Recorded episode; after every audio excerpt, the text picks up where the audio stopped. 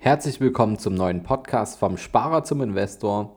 Heute gibt es ganz, ganz viele Antworten auf sehr interessante Fragen, die mich in den letzten Wochen erreicht haben.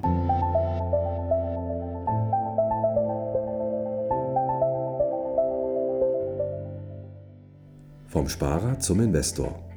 Dein Podcast rund um die Themen wissenschaftliches Investieren und Vermögensaufbau mit Immobilien. Neue Wege zur Rendite, ohne dabei zu spekulieren. Viel Spaß dabei.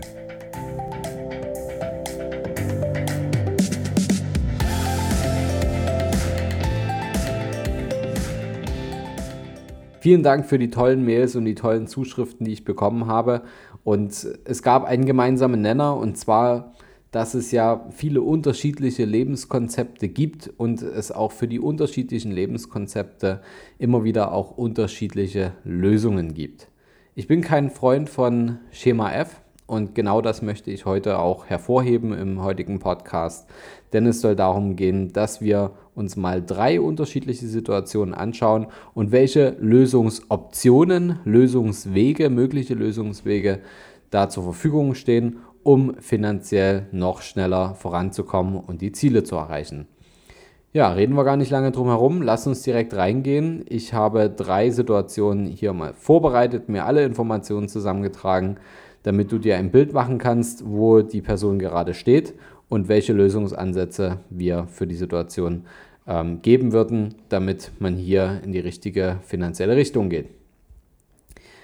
Erste Situation, das war die Caro. Die Caro ist 23 Jahre alt, ist Fashion-Influencerin, lebt in Berlin und sie betreibt seit vier Jahren erfolgreich einen YouTube- und einen Instagram-Account, verdient dadurch monatlich ca. 15.000 Euro brutto im Schnitt. Das ist aber auch ihre ähm, einzige Geldquelle und sie legt monatlich aktuell 2000 Euro auf ihre hohe Kante, aufs Tagesgeldkonto und der aktuelle Kontostand des Tagesgeldkontos äh, liegt bei ca. 68.000 Euro. Sie wohnt aktuell allein und zur Miete in Berlin Mitte in einem schicken Neubau-Apartment und hat aktuell noch keine Investments, keine Altersvorsorge und bisher auch gar keine Erfahrung gesammelt, kennt sich null damit aus, aber sie weiß, dass es wichtig ist, sich damit zu beschäftigen und sich da richtig aufzustellen und ist deswegen auf uns zugekommen. Welche Versicherung hat sie? Sie hat eine Hausratversicherung und sie hat eine Haftpflicht und das war's. Sie hat gerade ihren Master in Psychologie an der FU Berlin angefangen und sie möchte spätestens mit Mitte 30 ein Haus mit einem kleinen Garten haben, idealerweise irgendwo im Berliner Umland. Ob mit oder ohne Mann, das ist erstmal egal. Und sie kann sich äh, auch eine Familiengründung vorstellen, dass sie mal Kinder bekommt. So viel zu ihren familiären Plänen. Außerdem liebt sie Luxusurlaube, sie geht sehr gern schick essen, sie mag Mode, sie mag Fashion. Ähm, die Markenklamotten, die sie aktuell trägt, bekommt sie meistens kostenlos, kostenlos durch ihre Influencer-Tätigkeit. Und das Allerwichtigste ist für sie, dass sie finanziell unabhängig wird. Sie will weder auf ihre Eltern noch auf irgendwelche Männer angewiesen sein, weder jetzt noch in Zukunft. Und daher will sie sich mittelfristig nicht auf ihren ähm, Influencer, ja, nennen wir es Influencer-Fame als einzige Geldquelle verlassen und zu, zumindest zukünftig die Option haben, auch als Psychologin ihr Geld zu verdienen und sich da zu etablieren. Sie fragt sich, was ist, wenn einer ihrer Accounts zum Beispiel mal gehackt wird und sie dadurch äh, hohe Einkommensausfälle hat oder das Geschäftsmodell als Influencer irgendwann nicht mehr funktioniert weil der Markt anders tickt oder weil ähm, YouTube out ist und so weiter. Also da gibt es ja verschiedene Variablen, die passieren könnten. Und äh, sie will sich jetzt zusätzlich ein Einkommen durch Investments aufbauen und dafür ihr Angespartes einsetzen. Sie schätzt sich selbst mit ihrem Risikoprofil als ja, äh, runde Mitte ein und ihr ist Rendite schon wichtig, aber sie will auch nicht unruhig schlafen müssen, weil sie alles über Nacht mit ihren Investments verspekuliert hat. So, das ist die Ausgangssituation. Was würde ich der Caro raten? Liebe Caro, ich rate dir auf jeden Fall, ähm, deinen Fokus auf deine selbstständigen Tätigkeiten auf jeden Fall weiter zu behalten und diese Zeit gut zu nutzen, denn du erzielst ein ähm, sehr gutes Einkommen für, nennen wir es, eine One-Man-Show.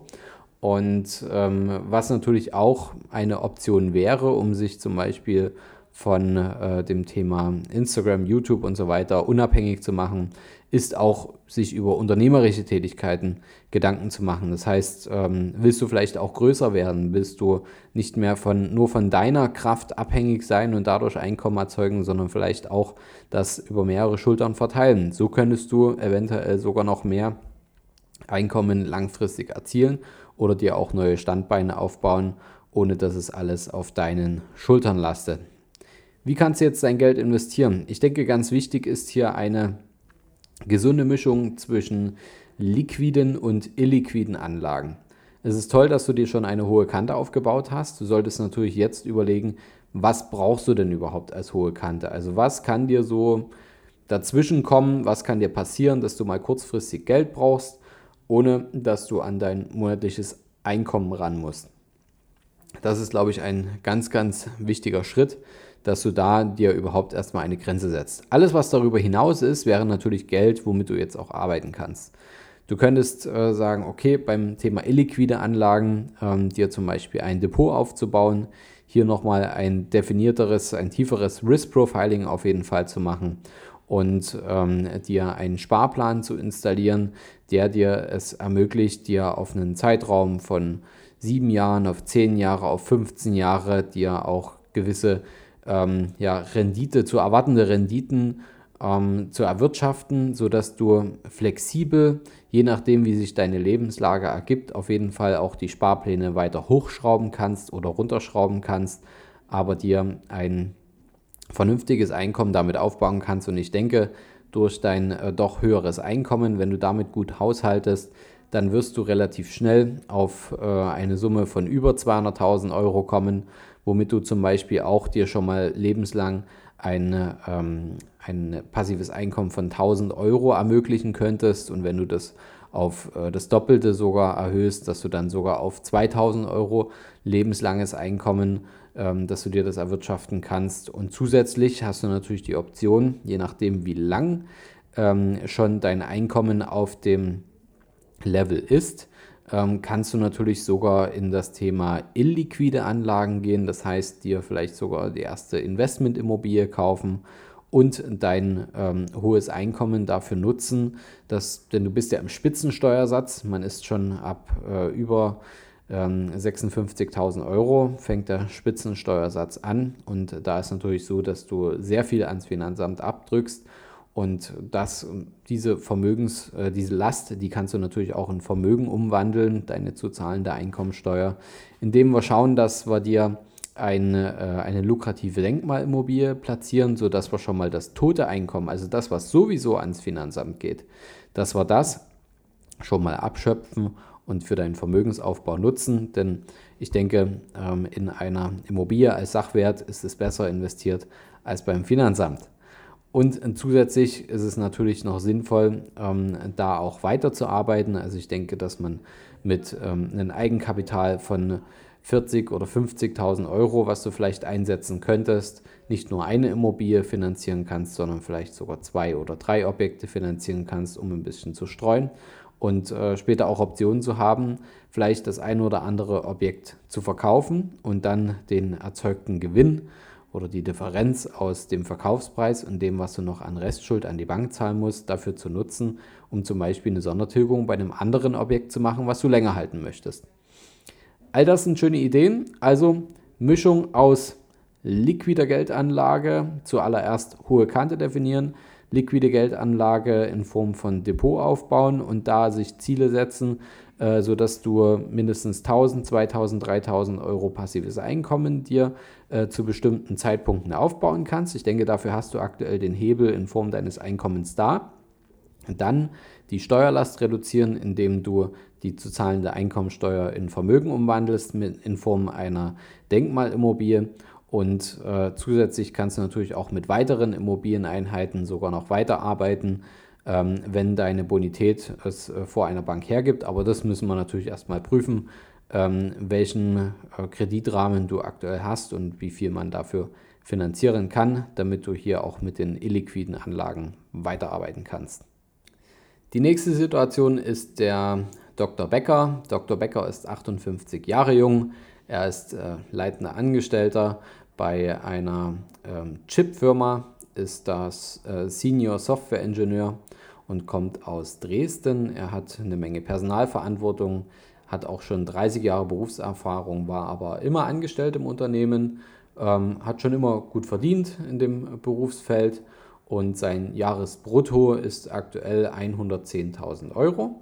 Er ist verheiratet, hat zwei Kinder, ein abbezahltes Haus mit Garten im Wert von ca. 600.000 Euro.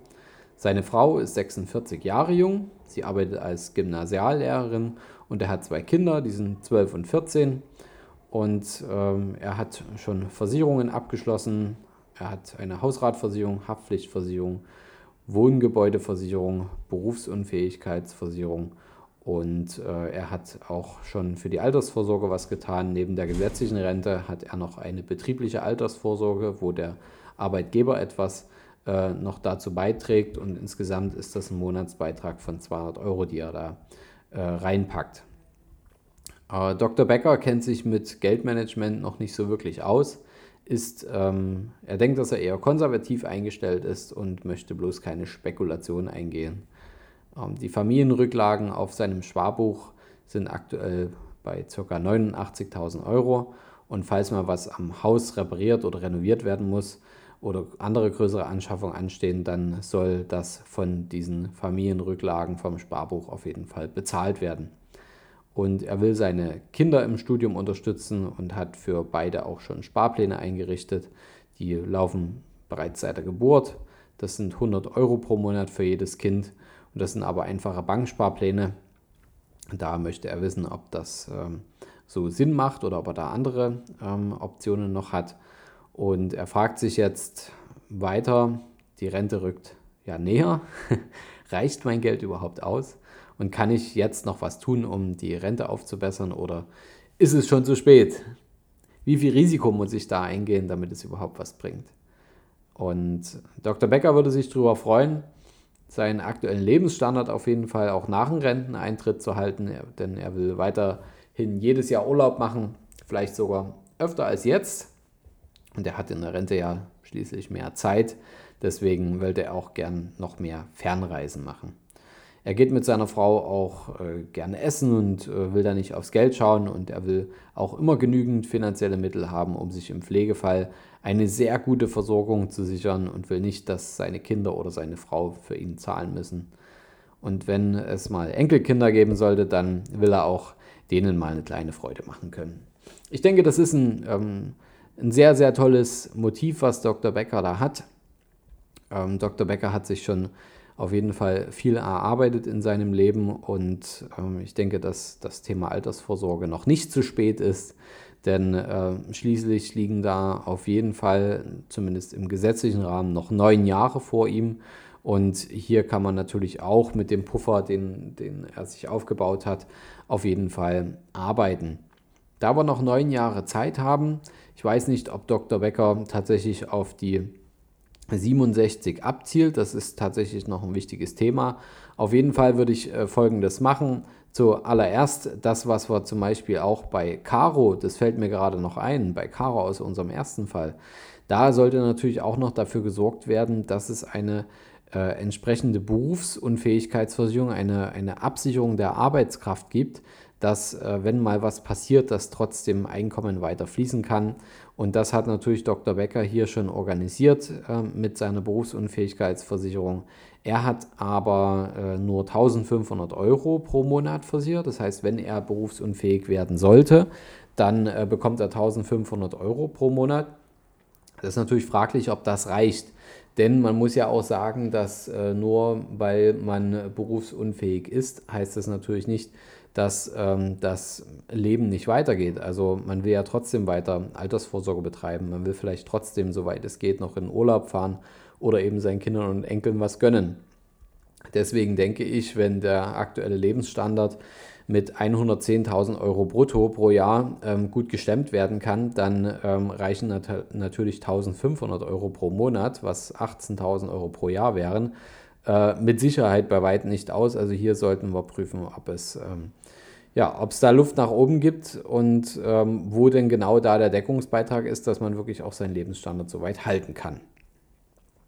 Zum anderen ähm, sollten wir natürlich schauen, ähm, dass wir hier finanzielles Know-how aufbauen, genau wie bei Caro. Wie kann man jetzt investieren auf die nächsten, ja, mindestens neun Jahre ähm, im Bereich der liquiden Geldanlagen, also ein Depot zu strukturieren, sodass man hier zu erwartende Renditen aufbaut und äh, das entsprechend seinem Risikoprofil natürlich auch aufstellt und hier ähm, auch noch mit einem Sparplan zum Beispiel arbeitet. Also ich gehe stark davon aus, dass hier auch äh, monatlich Geld überbleibt und dass man hier zum Beispiel jetzt auch sagen kann, okay, schafft man es jetzt in den nächsten ähm, neun Jahren noch äh, mit einem Sparplan zum Beispiel ein ähm, wesentliches Vermögen aufzubauen. Hier könnte man drüber nachdenken, mit einer kleinen Startzahlung reinzugehen, vielleicht mit äh, 20.000 Euro oder 25.000 oder 30.000 Euro und von da aus loszuarbeiten. Ist natürlich jetzt auch eine gute Zeit. Wir befinden uns aktuell ja noch in der Wirtschaftskrise. Es könnte durchaus sein, dass jetzt ein Einstiegszeitpunkt für eine Eimeranlage ähm, im Schnitt besser ist als vielleicht noch vor ein oder anderthalb Jahren. Und deswegen eine kleine Einmalzahlung sollte auf jeden Fall sehr förderlich sein und dann mit einem Sparplan loszuarbeiten. Denn alleine, selbst wenn das nur 1000 Euro pro Monat wären, dann sind das natürlich schon mal ohne Zinsen 12.000 Euro pro Jahr. Und wenn wir das die nächsten neun Jahre machen, da kommt natürlich schon ein Sümmchen zusammen, sodass wir dann ähm, natürlich mit einer gewissen Wertentwicklung auf jeden Fall auch ähm, schon wieder ein nettes Sümmchen aufgebaut haben. Und da sollte auf jeden Fall eine vernünftige Kalkulation stattfinden, was denn wirklich gebraucht wird auf der hohen Kante. Denn ich denke, 90.000 Euro braucht man nicht zwingend auf der hohen Kante. Ähm, aber findet das am besten nochmal heraus, welche genauen Anschaffungen jetzt anstehen, macht einen Liquiditätsplan und alles, was überbleibt, das sollte jetzt nochmal Gewinn bringen für die nächsten neun Jahre oder wenn es denn länger sein sollte, investiert werden. Wenn es sogar noch ein bisschen länger Zeit ist, vielleicht 10 oder 12 Jahre, dann macht es absolut Sinn, durch das hohe Jahresbrutto auf jeden Fall nochmal in das Thema Denkmalimmobilie reinzugehen. Denn eine Denkmalimmobilie bringt natürlich die Eigenschaft mit sich, dass der Teil der Sanierung, der aufgewendet wird, wird über die nächsten zwölf Jahre von deinem zu versteuernden Einkommen abgezogen und dadurch kannst du natürlich enorm hohe steuerliche Rückflüsse generieren. Und da kommt natürlich der große Vorteil, wenn diese steuerlichen Rückflüsse einmal ihren Rhythmus gefunden haben, dann kann man sich das auch auf die ähm, elektronische Lohnsteuerkarte eintragen lassen, sodass automatisch mehr Netto vom Arbeitgeber ausgeschüttet wird. Also das ist auf jeden Fall eine, eine tolle Option, um nochmal für die nächsten 10 bis 12 Jahre Vermögen aufzubauen und äh, das tote Einkommen was sowieso ans Finanzamt geht, zu nutzen und das zum Vermögensaufbau in Sachwerte weiter zu verwenden. Halt, stopp! In wenigen Sekunden geht der Podcast für dich weiter. Ich habe einen kleinen Tipp für dich. Schau doch mal in unserer Capri Akademie vorbei. Dort kannst du dir online Teile unserer Beratung kostenlos anschauen oder sogar den Kurs vom Sparer zum Investor absolvieren. Interessiert dich das? Dann schau auf www capri-akademie.de vorbei und schau dir heute noch die kostenlosen Beratungssequenzen an. Viel Spaß beim Weiterhören. Dann haben wir noch Johannes. Johannes ist 29 Jahre, ist Doktor. Er ist äh, Facharzt im Krankenhaus in, in Hamburg als äh, Internist. Er ist ähm, ja, Berufsanfänger und ein absoluter Arzt aus Leidenschaft. Er hat ein monatliches Bruttoeinkommen von 6.200 Euro.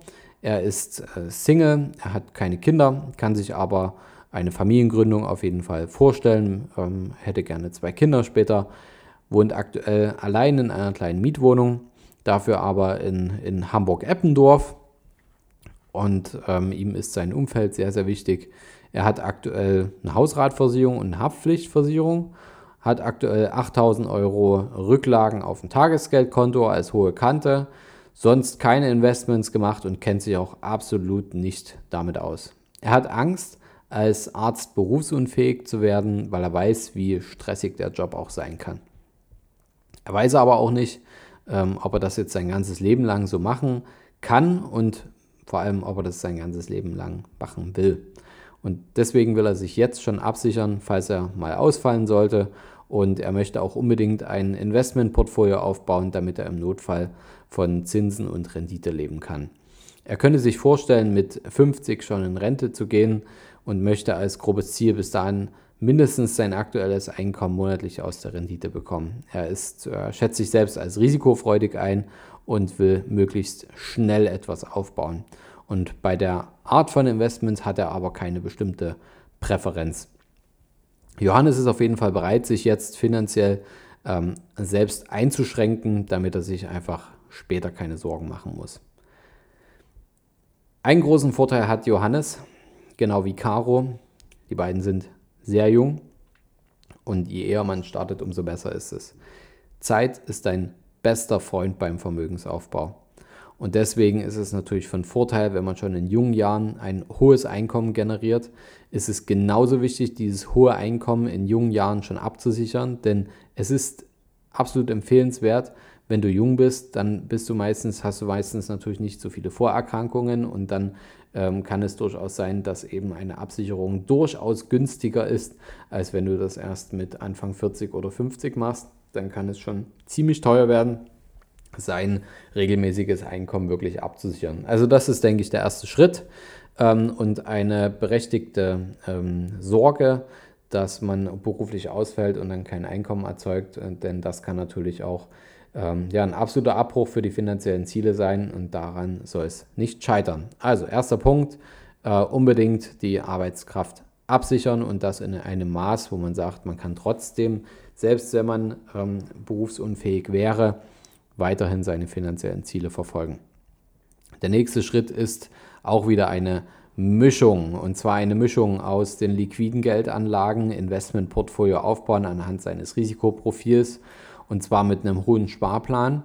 Also hier machen natürlich äh, hohe Sparpläne gerade in dem jungen Alter machen absolut Sinn und äh, diesen dann jedes Jahr auf jeden Fall zu checken, zu prüfen, ob man sich noch in seiner Risikozone befindet und das regelmäßig fortführen. Und da ist natürlich jetzt noch bis zum 50, 50. Lebensjahr sind noch 21 Jahre Zeit und da wirst du viel Freude mit dem Zinseszinseffekt haben, wenn du ähm, da konsequent in den weltweiten Aktienmarkt investierst. Zum anderen hast du natürlich auch eine, einen prädestinierten Beruf, der als äh, sehr sicher bei den Banken gilt und als sehr zukunftssicher gilt. Deswegen wirst du natürlich einen sehr hohen Finanzierungsrahmen haben und wenn du den natürlich clever einsetzt, dann hast du dann riesen Hebel drin.